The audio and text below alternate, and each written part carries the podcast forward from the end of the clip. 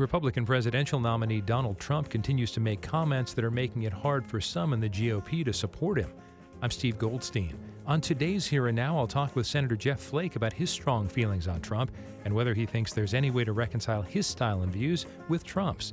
We'll also get Flake's perspectives on Lake Mead and trade. Plus, early ballots for the August 30th primary in Arizona are going out today. I'll check in with analyst Chris Herstam to find out his thoughts on the GOP congressional races in Districts 1 and 5 and John McCain's Senate battle against Kelli Ward. And Jim Small of the Arizona Capital Times tells us which legislative races to watch. Also, editorial cartoonist Steve Benson has had a lot of material to choose from during the 2016 campaign season. We'll find out what he thinks about the world around us. And legendary comedian and former Tonight Show host Jay Leno is in the Valley this week. We'll learn about why he's still touring as a comic and his love of cars. Here and Now is next on KJZZ. The news is first. It's KJZZ's Here and Now. Good morning. I'm Steve Goldstein in Phoenix. Coming up this hour, early ballots for Arizona's August 30th primary are going out today. We'll talk about the most competitive federal races in the state, including the GOP face offs in Districts 1 and 5, and some legislative races as well, with Chris Herstam and Jim Small. Plus, Arizona Republic editorial cartoonist Steve Benson has had a lot of moving targets during this presidential campaign season. We'll discuss it and find out where he gets his inspiration from. Also, legendary comedian and longtime Tonight Show host Jay Leno is in the Valley for a stand up show this weekend. We'll hear about what keeps him on the road and his love of automobiles. We start today's program with some conversation about Republican presidential nominee Donald Trump and other issues with U.S. Senator Jeff Flake. Senator, first of all, are you glad in some ways you're not running for reelection this year? Because it it just not seems in like, some ways. In all ways, I'm glad I'm not up. Because it just seems like that, Donald Trump is just dominating everything. Uh, you've talked about this a lot, but I want to get your core thoughts about this. Is he a poor candidate, or is he saying things that he really believes that are just inflammatory? You know, I don't know. You people would argue that he's a poor candidate. He won the primary. He's going away, but right. I would argue there's a big difference between winning the primary. He's got uh, about 14 million votes have been cast for him around mm-hmm. the country. He's not a, now got to get to 65 million. There's a big difference, and and I would argue that he simply can't get to 65 million uh, when he's seemingly going out of his way to offend certain individuals and groups and organizations. And so uh, I, I, I, you know, I don't know if it's something he believes that seems to shift uh, over time what he believes. So I don't know, but I, all I can say is uh, uh, he's not a good candidate for the Republican Party, in my view. Now, on Tuesday, he came out and said he would support opponents of Senator McCain right. and Speaker Ryan. And obviously that is non-traditional politics, but it also seems a little bit like sour grapes to a lot of people. Uh, what's your reaction to that, considering that even with the criticism he's given to Senator McCain, Senator McCain has still said he would support him? Right, and, and that's what's so remarkable about that. Uh, both Senator McCain and Congressman Ryan have said that we've endorsed or we'll, support the nominee. And for him to go and say uh, he's going to support their opponent, man, uh, that's uh, that's something. That's new. And because it's new, I guess I wonder when Nixon was president, we always heard about the silent majority. Right. And though polls are indicating that what Donald Trump says is offending a lot of people, do you think it's possible, though, um, as a Republican, just as a citizen, that there are a lot of people out there who agree with the more inflammatory things he says? And if that's true, does that bother you? Um, I, let me preface this by saying I, I, was wrong in the primaries in terms of I didn't think he'd get till uh, till Iowa. Uh, having said that, though, like I said, there's a big difference between winning a primary and, and a general election, and uh, I will be extremely surprised if uh, um, he gets uh, close to the White House, given the things that he is saying, uh, given the positions that he has taken. Um, I, I would argue I don't think he can get there, and he shouldn't get there unless he changes some of his positions and certainly changes the tone and the tenor of his uh, campaign there are a lot of people who will say, well, you know, we need to get someone to to work with him so that the things he says are expressed in a different way or whatnot. Right. There's a part of me though that wonders if if in fact these are the things he believes and the way he likes to say them, isn't it better that we get the full frontal sort of uh, rather than having to say, well, uh, someone will fix him, an advisor will tell him right. how to do it. Well, uh, he he picked a good VP uh, uh, candidate, Mike Pence. Mm-hmm. I've known Mike for a long time, and and I hope that he has a good influence on Donald Trump. But like I said, it, it's not just the tone and tenor of the debate or the campaign that has to change. Mm-hmm. Some of his positions need to change. Uh, this Muslim ban, he seems to be walking it back, but you never know where he'll land. Uh, and then he'll reinforce it the next day. Um, his position on trade is particularly troubling. His position on uh, you know our NATO uh, security umbrella we have for European countries. Uh, these are things that uh, are very worrisome, and uh, I, I, hope that he changes his position. You didn't attend the Republican National Convention. A lot of people didn't. Senator McCain right. didn't either. Did you watch any of it? I did. I did. And uh, you know, some of it I liked. Uh, I liked some of the speeches. it, it, it struck me that uh, you know the, the final speech was pretty dark. um, that's been said before, but uh, with Republican conventions, you, there's typically a more hopeful tone. The shining city on a hill, uh, more uh, inspiring language. that was missing this time, and and it, it particularly struck me when uh, away from the Republican convention, Hillary Clinton was announcing uh, her VP pick, uh, Tim Kaine, who I know is a good man as well. And uh, they were in Florida, and he was speaking largely to a Hispanic group. And he talked very movingly about uh, naturalization ceremony that he had attended, and how wasn't it wonderful that these new immigrants uh, were going to be Americans by choice, and and it just struck me and hit me hard. That should be us. we Republicans are usually the ones talking about this, and we've given that away. And it, it really, uh, it really was, uh, uh, you know, it was tough. It really was. I don't want to belabor this too much, but you have been really uh, straightforward about your feelings about Trump from from early on.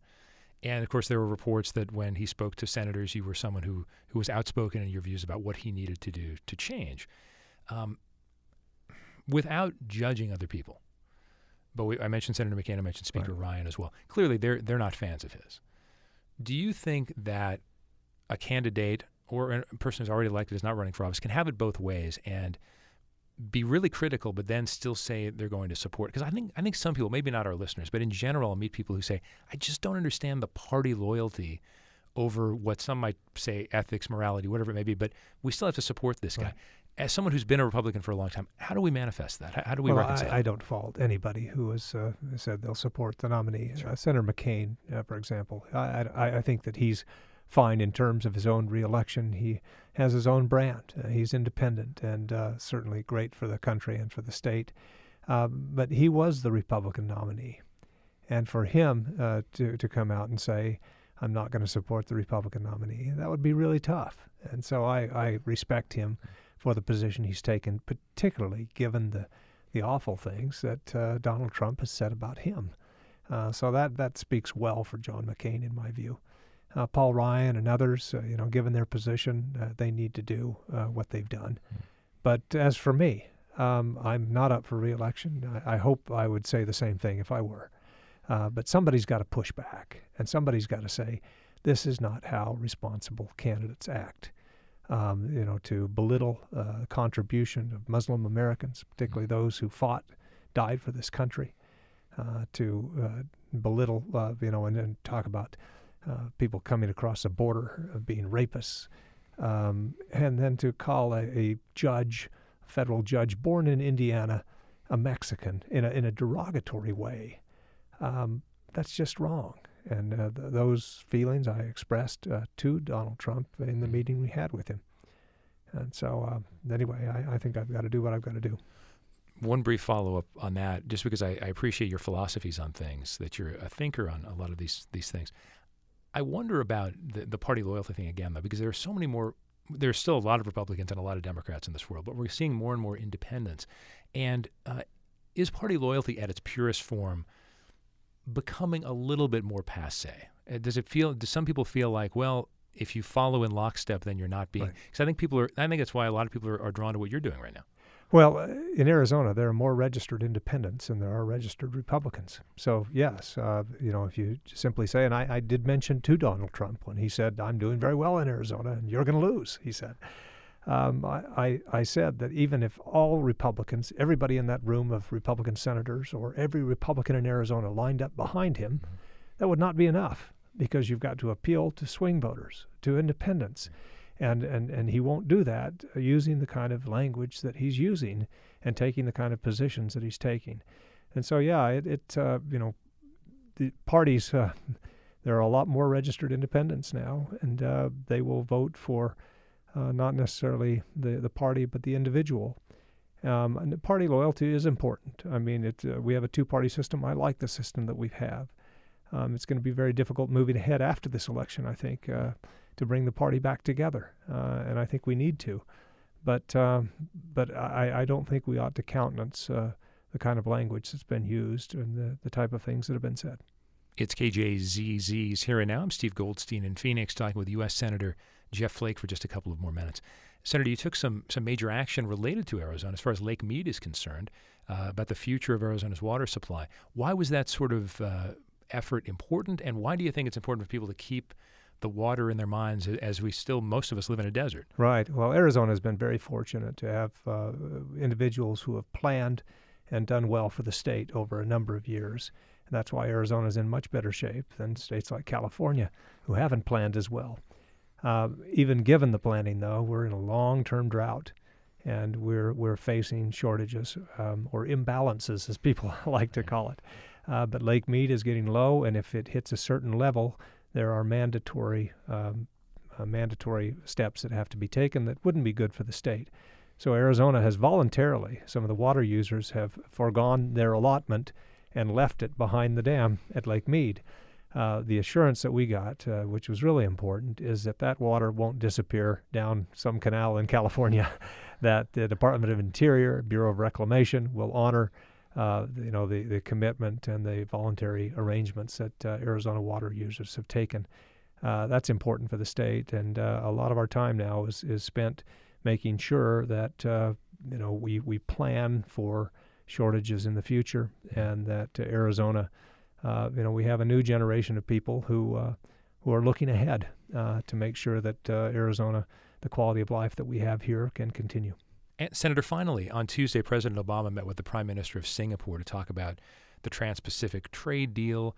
It's faced a lot of criticism, both from Hillary Clinton, who apparently supported it a while right. ago, doesn't anymore, and Donald Trump opposes it. Uh, why do you think it's important that the president still be strong on this? Well, somebody's got to be for it. this is extremely important for the country and for Arizona. Uh, we rely heavily on exports. If we want to grow economically, uh, we've got to trade. And the TPP is particularly important not just as a, a tool for trade and economic growth, but geopolitically. It's extremely important for us. And on the security front as well. Uh, we want countries, particularly in Southeast Asia, uh, to be in our trade orbit, uh, not necessarily China's and uh, and they have choices these days, and and so it's important uh, that um, that this go through, and I'm glad the president is pushing it. U.S. Senator Jeff Flake of Arizona, Senator, thank you as always for being here. Thanks for having me.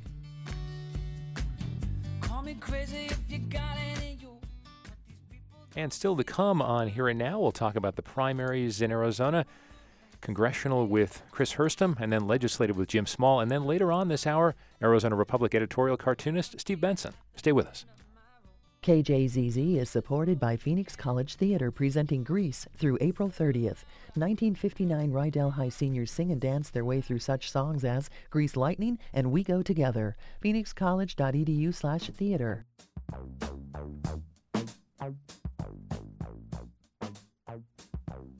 You're listening to Here and Now on KJZZ. Stay with us for BBC NewsHour today at 1.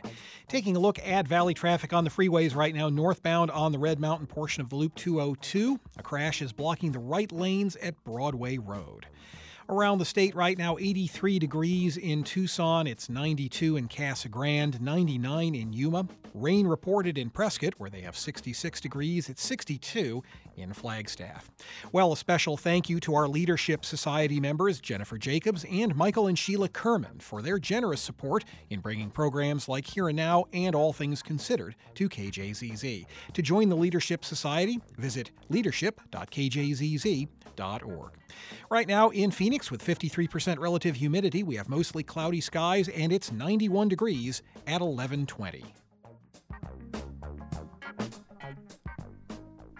This is KJZZ's Here and Now. I'm Steve Goldstein in Phoenix. Arizona's primary election is coming up on August 30th, and early ballots are going out today. There are a number of competitive races, including GOP primary battles in the state's 1st and 5th congressional districts and the U.S. Senate on the Republican side. In a few minutes, Jim Small of the Arizona Capital Times will join us to focus on the legislature. First, I'm joined by analyst Chris Herstam, who has served in many roles in his career, including as a legislative leader and gubernatorial chief of staff. Chris, welcome back. Good morning. So let's start with John McCain, since Senator Flake and I touched on that a little bit. Um, one of his opponents, Alex Meluskey, dropped out over the weekend. He wasn't getting much traction anyway. Former State Senator Kelli Ward is still in there against Senator McCain, but doesn't have much money. How do you see this one? Well, I think John McCain, who is turns 80 this month, by the way, um, and has been legendary here in Arizona politics for a long time. He's the favorite. I mean, if somebody were to say, you know, uh, should I bet any money on this race, I would never tell them to bet against McCain. Having said that, um, this is a crazy year. And I think uh, almost anything can happen. And I think McCain has weakened himself by appearing to be twisting in the wind with regards to Donald Trump.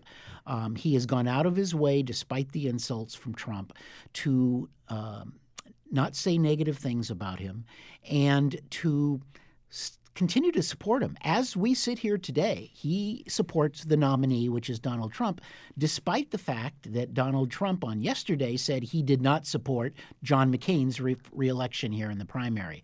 So, what did McCain get out of being kind to Donald Trump? Nothing. He got crunched.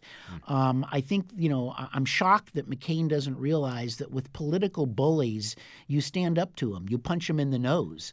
Um, you don't you don't lay back because they're eventually going to walk all over you, which is what Donald Trump did yesterday to John McCain. So the question is, Trump won so easily in Arizona in the preferential primary, won the delegates, has Jan Brewer and Joe Arpaio and Jeff DeWitt, you know, as his as his uh, supporters, and now he has Ducey by the way, and uh, Robert Graham, the party chairman, supporting him.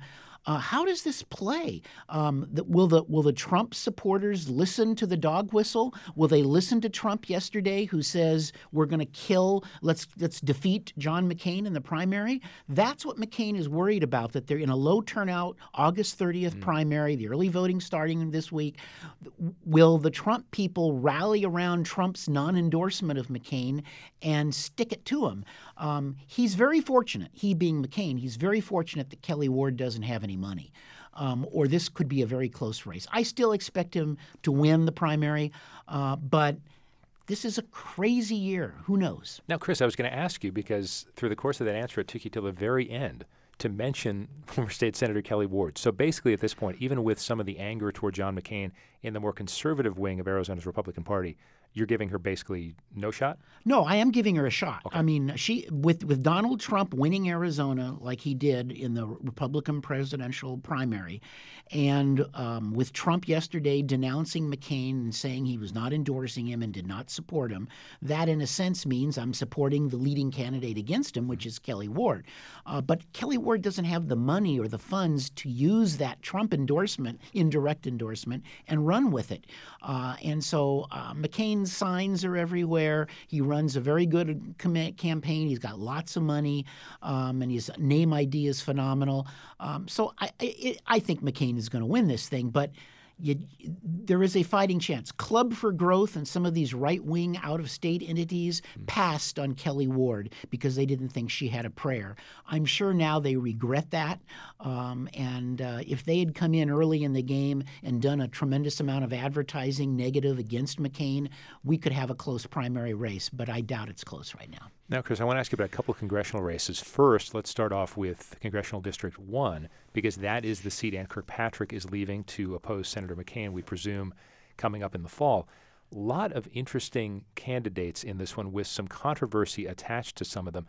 Um, of course, uh, Sheriff Paul Babeu is one, businessman Gary Kiehne, former House Speaker David Gowan, former Secretary of State Ken Bennett. I am missing a name or two in there. Yes. But who, who, Wendy Rogers. Wendy Rogers, of course, yes. Right, and Sean Redd. Yes, Sean Redd. From the Navajo Nation. Uh, this is a wide open affair. as we know, this is Kirkpatrick's district. It's an open seat, um, and and these Republican candidates will be chewing each other up and spitting each other out for the next uh, few weeks, and um, anything can happen. Frankly, uh, um, Meanwhile, the Democrat Tom O'Halleran, who by the way does have opposition from Miguel Olivas, but O'Halleran is expected to and win. a former Republican. Former Republican, former Independent, now a, a, Democrat. I can't believe these people that change parties. Uh, he says sarcastically, because I did so a year ago. I'm now a Democrat. I was a Republican. But but the point is, O'Halleran will be very strong in the general election, and he loves to see these these Republican candidates spending all their money in the primary and so forth. Um, and he would love to get his hands on, well, I shouldn't use that terminology. He would love to run against Paul Babeu, Sheriff Babeu, uh, otherwise known as the Underpants Man, uh, because of his internet um, uh, there was some controversy last time oh, you ran. Yeah. yes. Mm-hmm. Um, that's who I think uh, O'Halleran would love to run against. But that, that Republican field, that's wide open. Uh, if, if you forced me to make a bet, yeah. I, I, uh, well, if you, if I lived in the district and you forced me to say who would you vote for if you were still a Republican, I'd vote for Ken Bennett. I think he's a, well, very Republic qualified, nice guy. Republican yeah. board doesn't, but that doesn't do much for you these days. Um, a, a, Republican endorsement, frankly. Um, I think the guy to watch is Gary Kiehne. He bare, barely lost to Andy Tobin in the last primary. He is wealthy. He self funds his own races. Mm-hmm. Um, I think he could sneak in there as well, and he's a local guy. So uh, that's probably the one O'Halleran doesn't want to run against. But I think this is still going to be the Democratic seat to lose. That's Chris Herstam. We're talking about Arizona's upcoming primary on August 30th with early ballots going out today. And we'll talk about some other congressional races coming up in a moment with Chris. Meanwhile, the makeup of the state legislature will also be affected by what happens later this month. With me to talk about some of those races is Jim Small of the Arizona Capital Times. Jim, good morning. Good morning. So, Jim, the first race that comes to mind for me, and actually some of it has to do with some of the reporting that the Capital Times did, has to do with the state Senate GOP District 5 race between the incumbent Sonny Borrelli and former state Senator Ron Gould. What are some of your observations about that one? Yeah, and actually, uh, there is no incumbent in uh, running in this. Uh, Borrelli, sorry is, yes. Borrelli is actually a House member who's mm-hmm. trying to, yeah, his representative is trying to move up to the Senate. Uh, it's an open seat, uh, but but yeah, this is definitely an, an interesting race, and, and it's got the attention of a lot of folks at the Capitol. Uh, Ron Gould was a senator for um, for eight years earlier uh, in in the decade. Uh, he left to run for Congress uh, four years ago. Um, didn't didn't get elected to Congress and has just been kind of biding his time ever since. Uh, decided to make a return to the legislature. Uh, he is a guy who has a reputation of he's very conservative, reputation of being you know essentially. A, a no vote on just about everything from from the important stuff like budgets where Republicans tend to tend to unify all the way through through other policy things. He's he's very fiscally conservative, uh, not not terribly well liked by the the political establishment uh, down down in Phoenix, and and you know his opponent Sonny Borrelli uh, is conservative, but I, I think has a, a pragmatic streak to him, uh, and and so he's it, it, this race is kind of pitted. Um, you know, two two veteran politicians, uh, people who've been elected to office a number of times, uh, and and who each have their own kind of constituencies within the district. Um, but but you know, you, you kind of have this establishment versus outsider uh, bent to this race. Uh, one of the bigger issues that, that you kind of uh, referred to in your intro is is that uh, you know we found out that Sonny Borrelli 15 years ago uh, had a an arrest and a, a conviction for a domestic violence offense. Uh, he was charged with with assault, and pleaded down to disorderly conduct for a fight that he had with his then wife. Uh, he's he disputes, even though he pleaded guilty to a lesser charge, he disputes that there was any violence that night. Uh, his his stepson, uh, who had initially called the police during that event, has come out and said that that he he didn't actually see any violence. He basically copped a line to the police uh, when he was a child. Uh, so the, this whole thing is, has really kind of taken on kind of a, a, a down and dirty uh, sort of sort of uh, uh, uh, campaign, you know, mudslinging, uh, domestic violence uh, allegations. Well, and, and, and, and, Jim, what, what is reminiscent for me, and I don't want to take us too far off track, but I remember when uh, Senator Gould was in the legislature, he had very, very strong words for um, his colleague Scott Bundgaard at the time, uh, talking about if there had been some issues related to domestic violence that Gould knew about in his family, he would have taken care of it a certain way. Do you think that actually becomes an argument in this race now because of that? Uh, you know, it certainly could. I mean, that that definitely is. You know, he he did have strong words for Bundgaard, um, for Senator Bundgaard at the time, and, and I think he basically said that, you know, if it happened to uh, one of his family members, they would they would take him out back and they'd settle it like men. Um, you know, that, that Gould has always been, I think, very outspoken about that issue, and, and a lot of people are. Obviously, it's a it's a, it's an important issue and, and something that touches far too many people. Um, you know, but but it it really it's it's been interesting to see the way people have, have, have responded to that to those allegations. You know, there, there's a lot of response of well, it was 15 years ago, and and you know it's not that big of a deal. And other people who who have taken the position that well, no, you know, this is a character issue, and and anytime someone you know is involved in a domestic violence situation, I mean, there's there's no acceptable reason to you know to hit a partner and and you know to engage in that kind of behavior. Right. Jim, let's move on to uh, to the Senate uh, GOP in District 18 with Jeff Dial, who for quite a while has been considered one of the moderates. He was, I don't want to say a protege, but he was close to John McComish, and now he's running against Frank Schmuck. Is is Dial being targeted for some of his votes by more conservatives? Tell us a little bit about Schmuck. Yeah, definitely he is being targeted by by conservatives. Uh, uh, Schmuck is a retired uh, airline pilot um, he he's he's definitely on the I guess quote unquote Tea Party side of things. Uh, he's been a, a pretty ardent Donald Trump supporter, in fact, uh, from from pretty early on. Uh, definitely someone someone who who is is fully behind the the presidential nominee. Um, you know, it, it, this is an issue. I mean, Dial Dial has done a number of things to really offend conservatives in the last couple of years. Uh, he voted for the Medicaid expansion back in 2013. Uh, he was involved in you know kind of holding up the budget to get more more money in for schools. Uh, he, in fact, I think he voted against a part of this last budget. Uh, was the only Republican in the Senate to do so. So, so he's um, he's crossed swords with the conservative branch of, of the party. It, it is very interesting to see, you know, Jeff Dial referred to and, and governed in, in a lot of ways as as a moderate, uh, as the guy who, when he ran for the legislature a number of times, uh, positioned himself very much in the the far right, you know, fiscally conservative, come down to the Capitol and vote no and you know stop the special interests kind of mindset, uh, and and you know he's come down here and, and I think had a had a, has a different vision, a different view of the way government works as an elected official than he did as a as a neophyte candidate.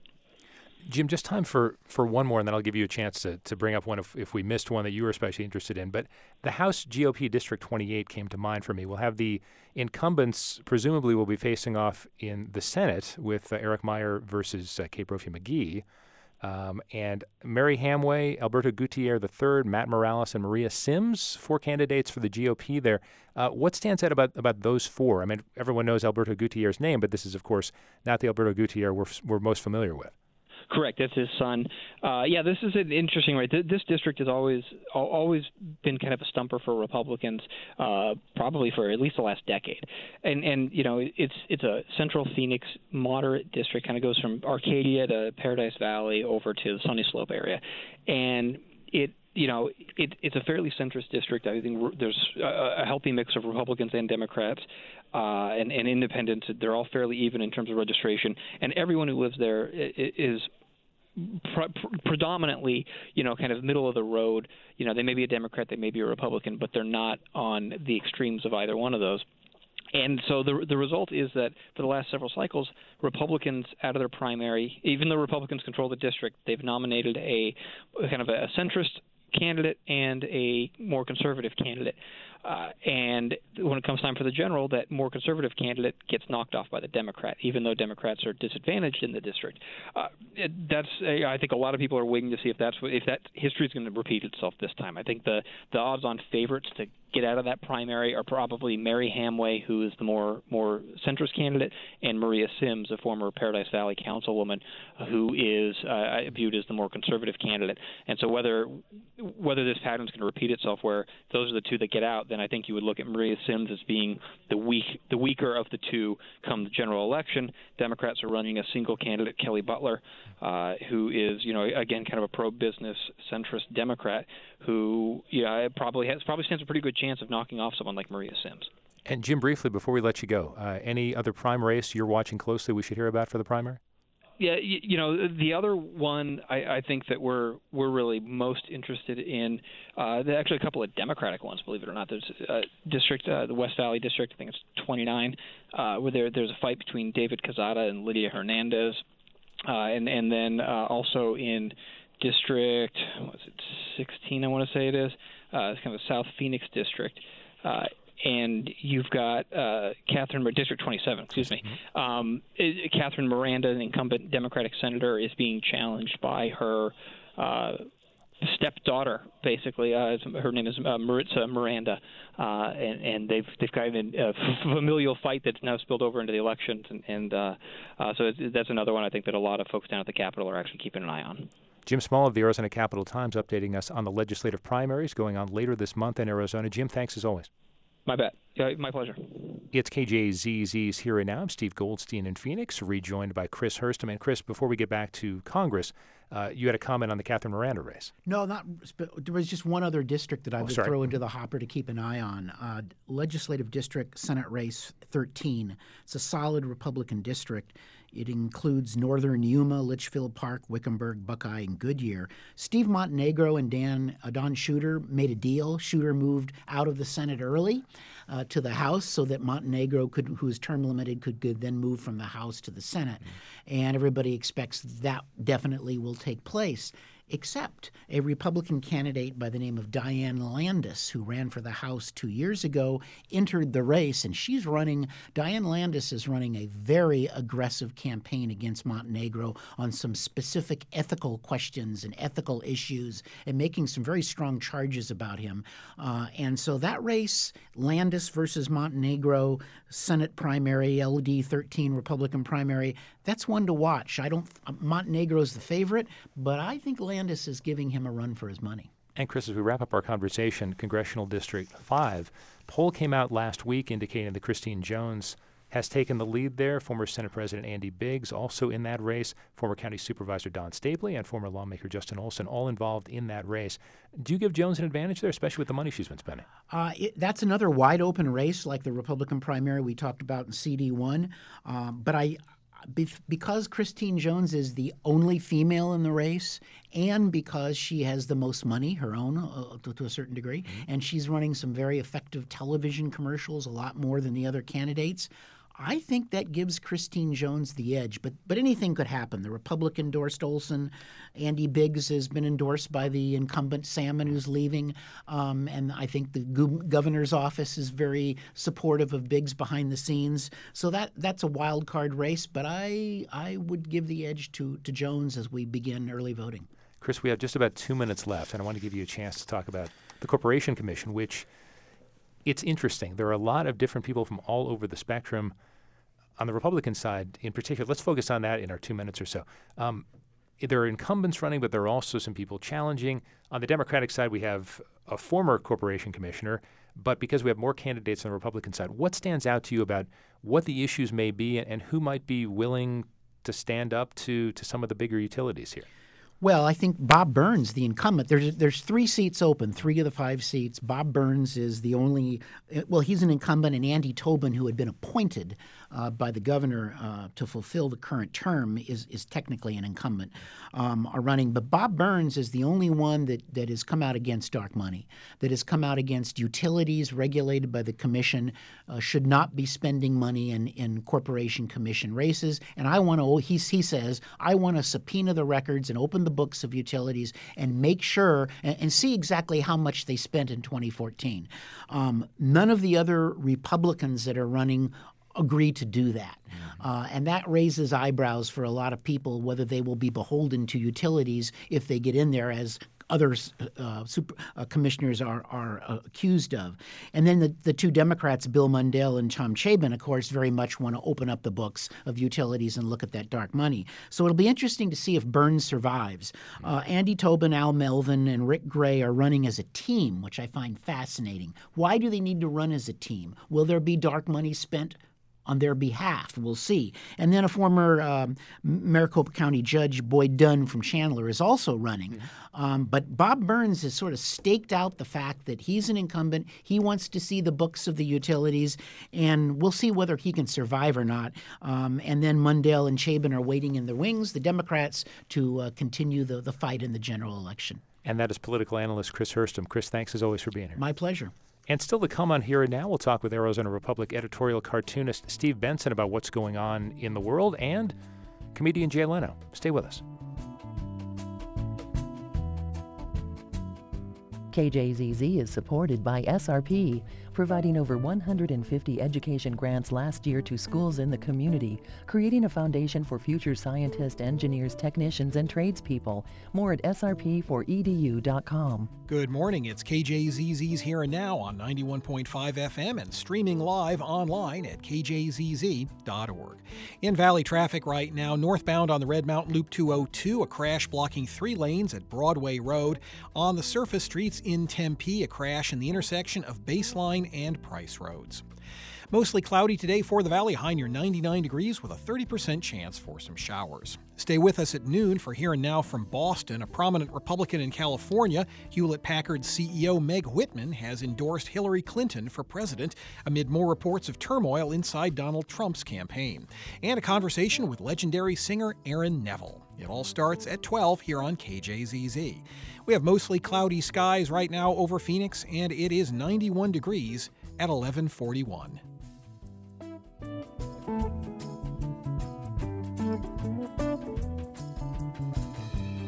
You are listening to KJZZ's Here and Now. I'm Steve Goldstein in Phoenix. It would seem this current presidential campaign season is ripe for great material for an editorial cartoonist. There's so much rich stuff from Donald Trump in particular. With so many options, how does a cartoonist choose? And what about all those angry letters to the editor? Pulitzer Prize winning editorial cartoonist Steve Benson is still going strong at the Arizona Republic, and he's with me now to talk about the campaign season and other stuff. Steve, welcome. Thanks for being here. Uh, it's good to be here. I mean, it's good to be here with Goldstein and talk about the cartoonist gold mine. I mean, yeah, the gems are deep and and widespread. Well, is is Trump when you consider what you do? Is Trump fun? Are you able to get yourself in this mindset of here's this guy who, for a lot of people, is saying controversial things, and mm-hmm. to some people, it's crazy stuff? Or do you look at it as a citizen and get a little bit nervous? uh, well, I I didn't think that uh, he had a chance, a, a, a orange hair hairball's chance in hell of actually getting the nomination. But he's gotten it, and he's never bit, uh, he's never met an idea he didn't know anything about, and it's just amazing how um, his lack of control uh, is such great material for a cartoonist. He's driving the uh, Republican establishment crazy. I mean, uh, Reince Priebus today uh, reportedly is saying, "Isn't there some way we've only got three months to, you know, bring Tinkerbell in to, you know, take over? Maybe they can bring in Pence, and he can, you know, he's he's actually rational compared to." To, to Trump. But at first, I was intimidated by Trump's hair. I mean, if you've ever made a yogurt salad, uh, you mix it in and you put the strawberries, the blueberries, the carrots, whatever, then you leave it out and it kind of goes gooey. Uh, that's the way you start out with primary colors and then you mix them together into this combobulation of you know of ooh goo and you've got his hair. It takes a while though. I mean i th- i should have gone to beauty school to learn how to do these uh, hairstyling well tricks. i feel deprived now because some a lot of the cartoons we see are only in black and white. Yeah right. Um, uh, of course, the demographics for readership are changing. You know, the Dead Tree Society, which is the polite way of saying print, is is going downhill. But you know, online is is expanding. Yeah. And so, if you go to azcentral.com, a little plug, uh, you can on the opinion page, you can get him in vibrant color, and there you can see his uh, his um, rotting yogurt hair. I mean, that's really enticing, isn't it? Vote Trump. Rotting yogurt hair. Now, is this a guy who has led to you getting even more of those uh, those horrible letters to the editor about how Steve Benson is a horrible person, whatnot? Uh, I tell you, man, I've uh, I actually took a guy to court. You wouldn't believe this, but uh, he threatened to hurt me. His name was Paul Smallwood, which I thought was an interesting name, but we're not going to go there. And um, um, he was threatening to hurt me, and I got a, a letter yesterday from somebody who said, uh, you know, we want unbiased reporting. And I said, number one, I'm not a reporter. And number two, your problem is that my view doesn't agree with your bias. So it's it's important to understand that cartoons are on the opinion page. Editorial cartoons. Editorial is a long word, multisyllabic for these people, and it means opinion. And so when you go there, you know, be prepared to get you know hit by actual ideas that you might not agree with. But Steve, how has that changed, if at all? As you mentioned, a lot more people seeing your stuff online. Is there a mm-hmm. different audience there? And the folks who read it in the paper may have one point of view. People who read you online might give you different comments, different complaints? Is there that anonymity to some extent online where they're willing to, to smack you more? Well, we used to have a, a policy online where you could post anonymously. And and you know the founding fathers and mothers, uh, you know, got the country started anonymously because they didn't want to go on the record with the Brits, right, uh, for fear of their own safety. But we found that uh, anonymous posting leads to abusive posting. And so everyone has to register through Facebook and, and they're ID'd that way. Okay. Uh, the, uh, the print uh, readers tend to be a little older. Um, I was wandering out in Sun City one day and I saw this guy standing on the corner with a sign that said, Help the fight against Alzheimer's disease. I rolled down the window and said, How goes the fight? He goes, What fight? So that is the uh, demographic out there, bada boom, we're dealing with. People who are, are, are, print readers tend to be long subscribers, um, and they read the cartoons and have a heart attack, and uh, their reading career has been shortened. It's KJZZ's Here and Now. I'm Steve Goldstein in Phoenix with Arizona Republic and AZ Central editorial cartoonist Steve Benson. You can read his stuff frequently, a lot of stuff online, again, at azcentral.com. And we've just got a few minutes with Steve. So one thing I wanted to bring up was, and this came up with Garry Trudeau mm-hmm. a few days ago. I don't know if you saw this because he has this this new collection yeah. of, of, old stuff of Trump. I heard the interview, yeah. And there was a little bit of comparison I heard with with Evan Mecham, who was one of your initial foils many many years ago. Do you see any comparisons between the two? Um, yes, uh, both Trump and Mecham are detached from reality and um, are completely centered in their own uh, interpretive world of, of you know of fantasy, and and it wouldn't it doesn't surprise me that uh, what happened to Mecham appears to be uh, gaining some steam for Trump because now there's talk about perhaps you know booting him with just three months to go, and and uh, who knows what will happen. But um, yeah, uh, Mecham was uh, in fact I have a whole series that uh, that uh, Trudeau did on uh, on the back side of my second bathroom door. An on, you know, an honorable. Is that place. a fitting place for that? Yeah, yeah, yeah. yeah. uh, and and so I think that uh, these kind of anomalies, uh, they're a flash in the pan, they're a burble out of the swamp, but they don't really last very long because traditional uh, politics is tried and tra- tested, as bad as it is in its own respect, nonetheless does produce more responsible uh, uh, you know, candidates than what Donald Trump basically bought. Now, I'm asking this only from the standpoint of an editorial cartoonist. Mm-hmm. Are you more interested in a Trump presidency, even an abbreviated one, or could, could you get enough material from a Hillary Clinton presidency? Uh, Hillary, um, you know, she can walk into an empty room and blend right in, as they say. But um, she's a wonk. She's serious. Uh, she knows her stuff. She's got her problems.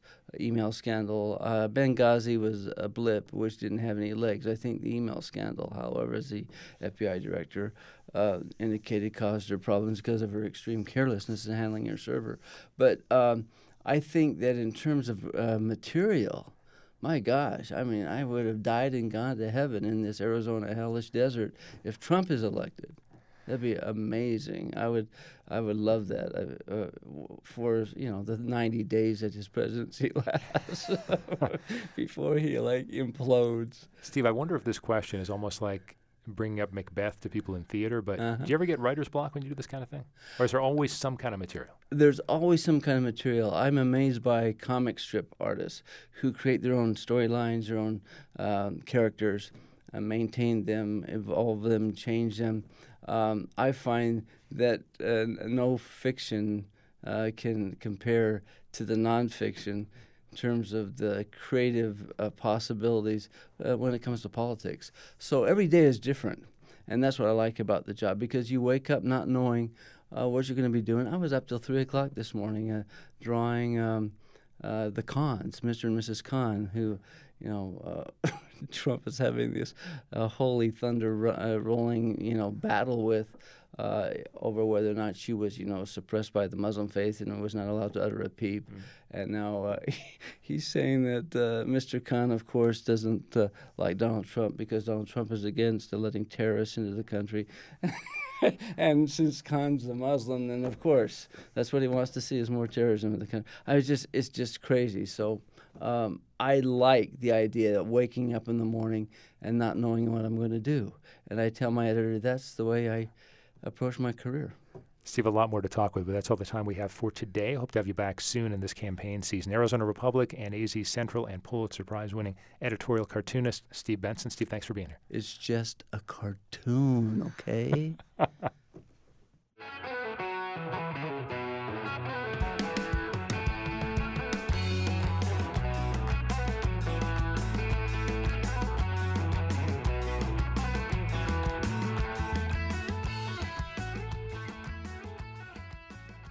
You're listening to KJZZ's Here and Now. In Phoenix, I'm Steve Goldstein. Jay Leno has been a stand up comedian for more than four decades. He also became world famous as the successor to Johnny Carson as longtime host of The Tonight Show.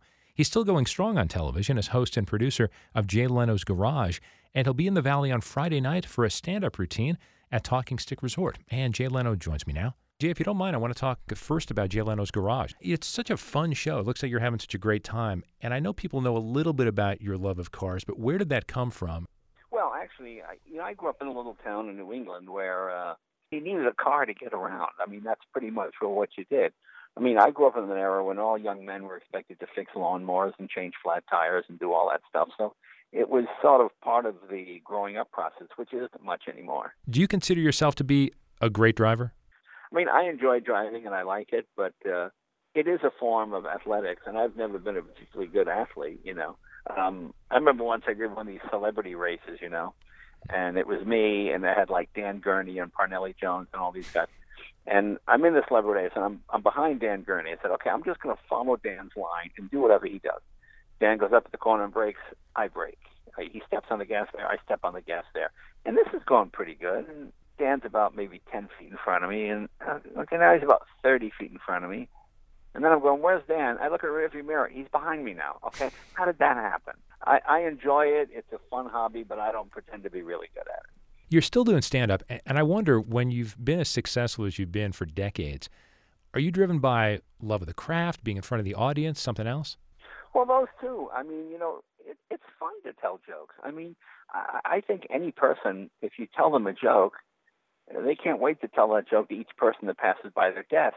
And by the end of the day, you've told enough times that you've really got it down. You've got the pacing, you've got the emphasis, and now you're just waiting for people to walk past your desk so you can tell them that joke, you know. And that's kind of what this job is like. You know, when you do a show like The Tonight Show, you sort of do different jokes in the same place every night. When you go on the road, you tend to do the same jokes in a different place every night. Mm. And the advantage to that is you can let the material breathe a little bit like if you come up with a quick joke on the Tonight Show, you tell it, and it's gone forever. You can't really tell it again because everybody heard it already. But when you when you do it at Talking Stick on Friday, and then you do it at another gig in Chicago on Saturday, and do another gig on Sundays, you know, by next week, instead of just having a 10 or 15 second one liner, you maybe have a one or two minute story because you've you've done it enough times and you've changed it and added and taken away. So it's it, it's a lot of fun. I mean, I have to say, I really do enjoy it. I think it's a great way to make a living. Jay, I'm not going to remember this exactly, but this was a, at least a decade ago when Jerry Seinfeld was in that documentary. And one of the things that I've heard him say is that certainly he's one of the greatest stand ups of all time, also. Right. But he had found it seemed like for a while that he wasn't sure if people were laughing just because it was Jerry Seinfeld as opposed to the joke was funny. Do you ever go through that? Oh, sure. I mean, I remember Robin Williams when Robin was at just the height of his popularity. He came into me. He he said, "I'm going to do some new stuff with the improv tonight. Come in and watch it. Tell me if it's any good." So Robin gets up there, and, and Robin being a great performance, he could do a lot. Mm, me Lord, you know all those kind of voices and stuff. And the people are howling. And Robin came off. He said, "Was that new material any good?" And I said, "No, it's terrible." But you got to laugh. He goes, "I know, I know, but I, I, I think they're laughing at me. They're not laughing at the material." And that's sort of the trick thing to do. You know, I remember Johnny Carson came in to see me once at the Improv before I was on his show, and he said to me, uh, "You know, you're a great performer, but you need to to uh, tighten up the material a little bit." And Johnny gave me advice. He said, "You know, go up one night and just read your new jokes as blandly and as boringly as you possibly can. And if the joke gets a laugh, then you know it's funny. So when you add a performance element to it, it'll win on two levels. It will win on a performing level, and it'll win on uh, the strength of its own joke. being funny level, and that always worked for me. You know, that was something like when I first met Letterman. Letterman was a great writer, but not a good performer. And he'd come up to me and go, "He's you're a good, you're a good performer." And I go, "You're a good writer," and we we sort of learn from each other how to improve our skill. It's KJZZ's Here and Now. I'm Steve Goldstein in Phoenix talking with legendary comedian and former Tonight Show host Jay Leno. He'll be in the Valley on Friday night for a stand up routine at Talking Stick Resort. Jay, how much joke writing do you do now? And do you get together with other comics like you used to? Do you do it yourself? Well, for the most part, I do it myself now. Obviously, you do the Tonight Show, you have to have writers. But, you know, when Seinfeld and I hang out, each of us comes away with at least five or six minutes worth of new stuff because you you just sort of you always get to the meat of the conversation. You know, when you talk to regular people, you don't get that much funny stuff. When you talk to another comic, you, you know, you, you, you try to make each other laugh. Like I consider a real accomplishment if I can make Seinfeld laugh, and I think he feels that way about me too. So we we deliberately go in with sort of guns loaded, you know, and you say, oh, Jerry, let me ask you this. And you throw something at him, you know, and then he throws it back. And, oh, that's good. Can I have that? Well, can I have this? You know, Jerry and I had a, we were talking about restaurant buffets. And I said, you know, just how silly they were. And I, I remember I said, to, and I, I thought I gave him a pretty good joke about the one thing people don't understand about buffets is you can go back. They're balancing a plate. It's got steak, mashed potatoes, ice cream, pie. It's all on the same plate. You can go back. Okay, you don't have to take it all now. You can go back. So for like weeks, every time Seinfeld and I would talk, we would each go, "You can go back. You can go back. It's not. It's not the end of the world. You can go back for the pie." Was the monologue your favorite part of hosting the Tonight Show? It took probably 85% of the effort, you know, because the one thing you realize with these shows is people watch either for the host or for the jokes. There are only about 18 guests in the whole world that mean anything rating wise.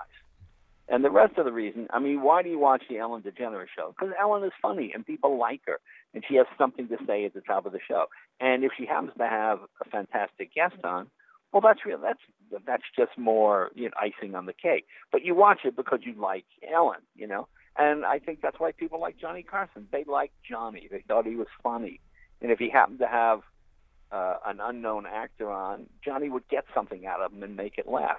If he happened to have whoever the hottest person in the business was at the time, well, that was great too. But you know, as I said, there's only 18 stars that make a difference, and we have a show to do every single day, 18 days out of 365. Mm, that's not enough to win. You know, you got to have something else. How much pressure was there hosting a legendary program like that? Did you end up working with people who didn't quite understand where you were coming from, and did that did that take away from the fun you had for that one hour every night? Well, it, it, there are two ways to look at it. You know, I, I, I'm one of those people. You tell me what the rules are, and I'll work within them. But when you don't know the rules, it's like, what what what do you do now?